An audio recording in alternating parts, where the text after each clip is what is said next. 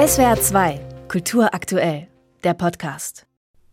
Die Vorwürfe gegen Till Lindemann haben uns schockiert, wird die Pressesprecherin des Musiklabels Universal heute in der Süddeutschen Zeitung zitiert.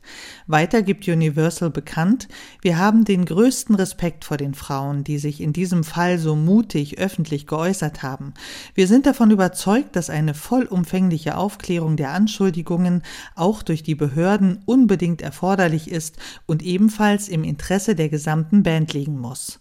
Nach Bekanntwerden der Vorwürfe haben wir die Marketing- und Promotion-Aktivitäten für die Recordings der Band bis auf weiteres ausgesetzt, gibt das Label bekannt. Auf Twitter findet diese Entscheidung einerseits Zustimmung, yes, heißt es an einer Stelle, doch dem Journalisten Klaas Gefreu ist aber das bloße Einstellen der Marketingaktivitäten nicht genug. Er twittert ironisch, ach du liebe Güte, natürlich hat man bei Universal all die Jahre nichts mitbekommen und ist nun ganz erschrocken, aber natürlich nicht so doll, dass man die Verträge mit Rammstein kündigt. Cash Cow bleibt dann doch Cash Cow. In der Süddeutschen Zeitung fragt die Autorin Jagoda Marinic, warum sich überhaupt so wenige Männer zu Wort melden, wenn es um frauenfeindliche Strukturen geht.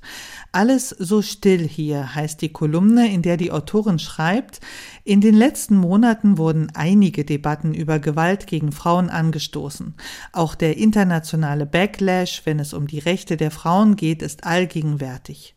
In solchen Momenten meldeten sich fast immer überwiegend Feministinnen Expertinnen zu Wort und allmählich frage ich mich, wo bleiben die solidarischen Beiträge prominenter Männer? Die größte Lücke bei Diskussionen über männliche Gewalt bildeten nämlich meist die anderen Männer, die eigentlich den Diskurs anführen müssten. Stattdessen würden sie die Frauen die Arbeit machen lassen. Warum habt ihr nicht den Wunsch, euch zu verteidigen, euch abzugrenzen, eure Ideale zu schützen? fragt Marinitsch. Schön sei es ja, dass sich Frauen in Deutschland endlich miteinander solidarisierten, doch was braucht es, damit die Mehrheit der Männer in Deutschland den Freiheitskampf der Frauen als ihren ansieht? fragt heute die Kolumne in der SZ. Freiheitskampf der Frauen, vielleicht auch im Sport, denn die Taz befasst sich nochmal mit der Entscheidung, dass die Frauenfußball-WM in ARD und ZDF übertragen wird. Zu groß sei seit Monaten der öffentliche Druck gewesen, zu wichtig sei der Fußball der Frauen geworden, als dass man eine Weltmeisterschaft noch einfach so ins Internet delegieren könnte. Erst recht seit dem letzten EM-Finale der Frauen, der am meisten gesehenen Fernsehsendung des Jahres 2022, meint die Taz.